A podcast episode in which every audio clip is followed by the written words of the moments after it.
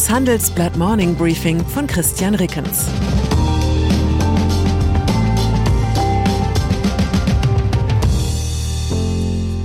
Guten Morgen allerseits. Heute ist Mittwoch, der 25. August, und das sind heute unsere Themen. Mittelerde bei den Autozulieferern, Mittelalter in Afghanistan und Mittelwitziges bei den Grünen. Nach einer kurzen Unterbrechung geht es gleich weiter. Bleiben Sie dran. Wenn ich am Freitag Feierabend mache, freue ich mich auf richtig viel Lesezeit am Wochenende. Wenn es Ihnen vielleicht genauso geht, haben wir jetzt genau das Richtige für Sie. Das neue Handelsblatt Wochenende. Ich bin Charlotte Hauenhorst, Digitalchefin beim Handelsblatt. Und ich bin Sven Prange, Leiter des neuen Wochenendteams. Wir sind jetzt noch mehr für Sie da, wenn Sie Zeit haben, am Wochenende, mit inspirierenden Recherchen, praktischen Ratgebern und echten Deep Dives. Entdecken Sie unser neues Programm auf handelsblatt.com/slash Wochenende und abonnieren Sie dort unseren neuen Wochenend-Newsletter. Wir freuen uns auf Sie. Autobranche. Es gab mal eine Zeit, da war die Branche der Autozulieferer so herrlich aufgeräumt wie die Bundesrepublik im neuen Wahlwerbespot der Grünen. Die großen drei, Bosch, ZF und Continental, teilten sich den Markt der sogenannten Tier One Supplier mit einer Handvoll internationaler Wettbewerber. Die beliefern die Autokonzerne direkt mit kompletten Fahrzeugkomponenten. Damals hätte man die Namen Qualcomm und Veoneer wohl noch für Stammesführer aus Mittelerde gehalten. Nun zeigen ausgerechnet diese beiden Unternehmen, wie sehr das Geschäft der Zulieferer in Bewegung geraten ist.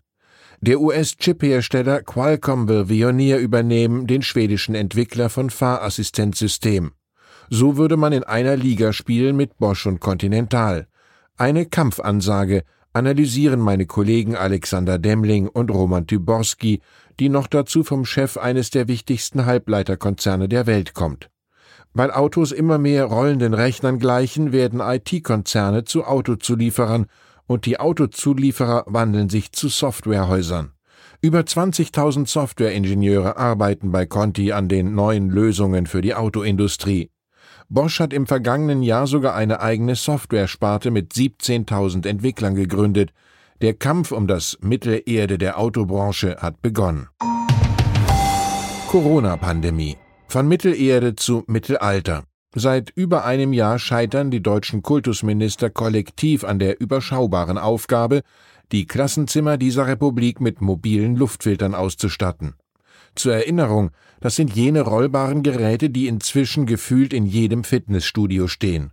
Sie können die Corona-Ansteckungsgefahr in geschlossenen Räumen zumindest mindern. Klingt nach einer sinnvollen Sache für den bevorstehenden Herbst, wenn größtenteils ungeimpfte Kinder viele Stunden gemeinsam in engen Klassenräumen verbringen und die Delta-Variante grassiert, findet auch das Umweltbundesamt. Doch nur in einem Bruchteil der Klassenzimmer stehen diese Filter. Daran wird sich in den kommenden Wochen wohl auch trotz entsprechender Förderprogramme nichts mehr ändern.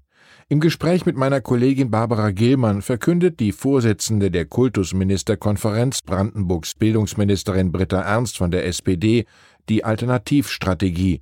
Stoßlüften wird das A und O bleiben.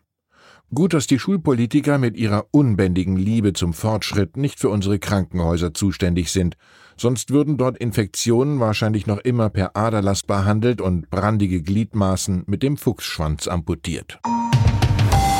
Taliban.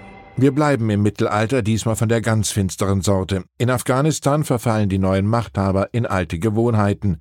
Die Taliban richten wieder Zivilisten hin, sie verfolgen ausländische Helfer und unterdrücken systematisch Frauen.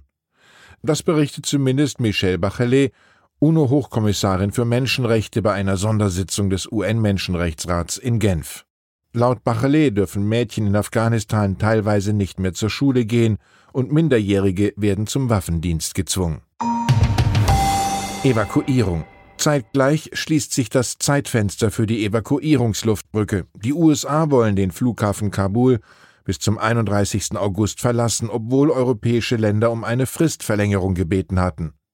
Soweit das Nichtergebnis des gestrigen G7-Videogipfels. Auch die Taliban mögen eine Verlängerung der Mission nicht akzeptieren. Laut Taliban-Sprecher Sabiullah Mujahid wolle man alle Ausländer bis zum 31. August evakuiert sehen. Afghanen würden gar nicht mehr zum Flughafen durchgelassen, so Mujahid. Unterstützer des alten Regimes in Kabul hätten jedoch nichts von den Taliban zu befürchten. Für sie habe man eine Generalamnestie erlassen. Wer daran allzu unbesehen glaubt, sollte sich die Worte von Menschenrechtskommissarin Bachelet ins Gedächtnis rufen. Brisant, die Financial Times berichtet über ein konspiratives Treffen zwischen dem Chef des US-Geheimdienst CIA, William Burns, und dem Mitgründer der Taliban, Mullah Abdul Ghani Baradar. Das Treffen soll in dieser Woche stattgefunden haben. Es wäre die hochrangigste Begegnung, seit die Taliban in Afghanistan an die Macht zurückgekehrt sind. Aktien. Die Aktienmärkte stagnieren derzeit auf hohem Bewertungsniveau. Wer einen deutlichen Kursrutsch als Einstiegszeitpunkt herbeisehnt, wartet bislang vergeblich. Doch Aktien werden relativ gesehen nicht nur billiger, wenn die Kurse fallen, sondern auch, wenn die Gewinne steigen. Unser Aktienspezialist Ulf Sommer hat aus den 90 Werten der Börsensegmente DAX und MDAX fünf Unternehmen herausgefiltert, bei denen der Halbjahresbericht auf steigende Gewinne schließen lässt und die trotzdem günstig bewertet sind. Sozusagen Top-Qualität zu Outlet-Kondition. Und dann ist da noch Charlie Watts. Der Schlagzeuger der Rolling Stones verstarb gestern im biblischen Rockalter von 80 Jahren in einem Londoner Krankenhaus. Für die Mitglieder einer Band, die sich bis zur Corona-Pandemie praktisch dauernd auf Welttournee befand, machte Watts einst ein bemerkenswertes Geständnis. 2016 sagte er in einem Interview mit der Süddeutschen Zeitung, ich habe das Touren schon immer gehasst, solange ich denken kann. Es gibt absolut nichts Schlimmeres, als Koffer zu packen, an alles denken zu müssen, die Hektik, die dabei entsteht. Jetzt hat Watts den Tourbus, der bei den Stones längst ein Tourjet war, für immer verlassen. Insgesamt handelte es sich gestern um einen schwierigen Tag für die Freunde der schönen Künste. Dazu trug nicht nur die Todesnachricht aus London bei, sondern auch der eingangs erwähnte Wahlwerbespot der Grünen. Dieser beruht auf einer umgedichteten Version des Volkslieds Kein schöner Land. Textprobe. Anschluss an Straße, Bohus und Bahn und natürlich auch WLAN. Das erinnert an die vom Schutt der Geschichte begrabene Songwriter-Tradition der Grünen. Niemand anderes als Joseph Beuys nahm 1982 für die Partei einen Protestsong auf mit dem programmatischen Refrain Wir wollen Sonne statt Reagan.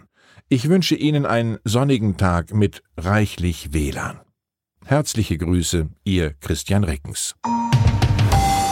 Das war das Handelsblatt Morning Briefing von Christian Rickens, gesprochen von Peter Hofmann. Die Welt steht vor gewaltigen Herausforderungen. Zum einen die Energiewende voranzutreiben und gleichzeitig den Klimawandel einzudämmen. Und auch der Energieträger Wasserstoff gewinnt weltweit immer mehr an Bedeutung. Doch wie geht es weiter? Erfahren Sie mehr auf dem Handelsblatt Wasserstoffgipfel 2024 am 12. und 13. Juni in Essen. Infos unter handelsblatt-wasserstoffgipfel.de. Mit dem Vorteilscode Wasserstoff 2024 erhalten Sie einen Rabatt von 15% auf die Tickets.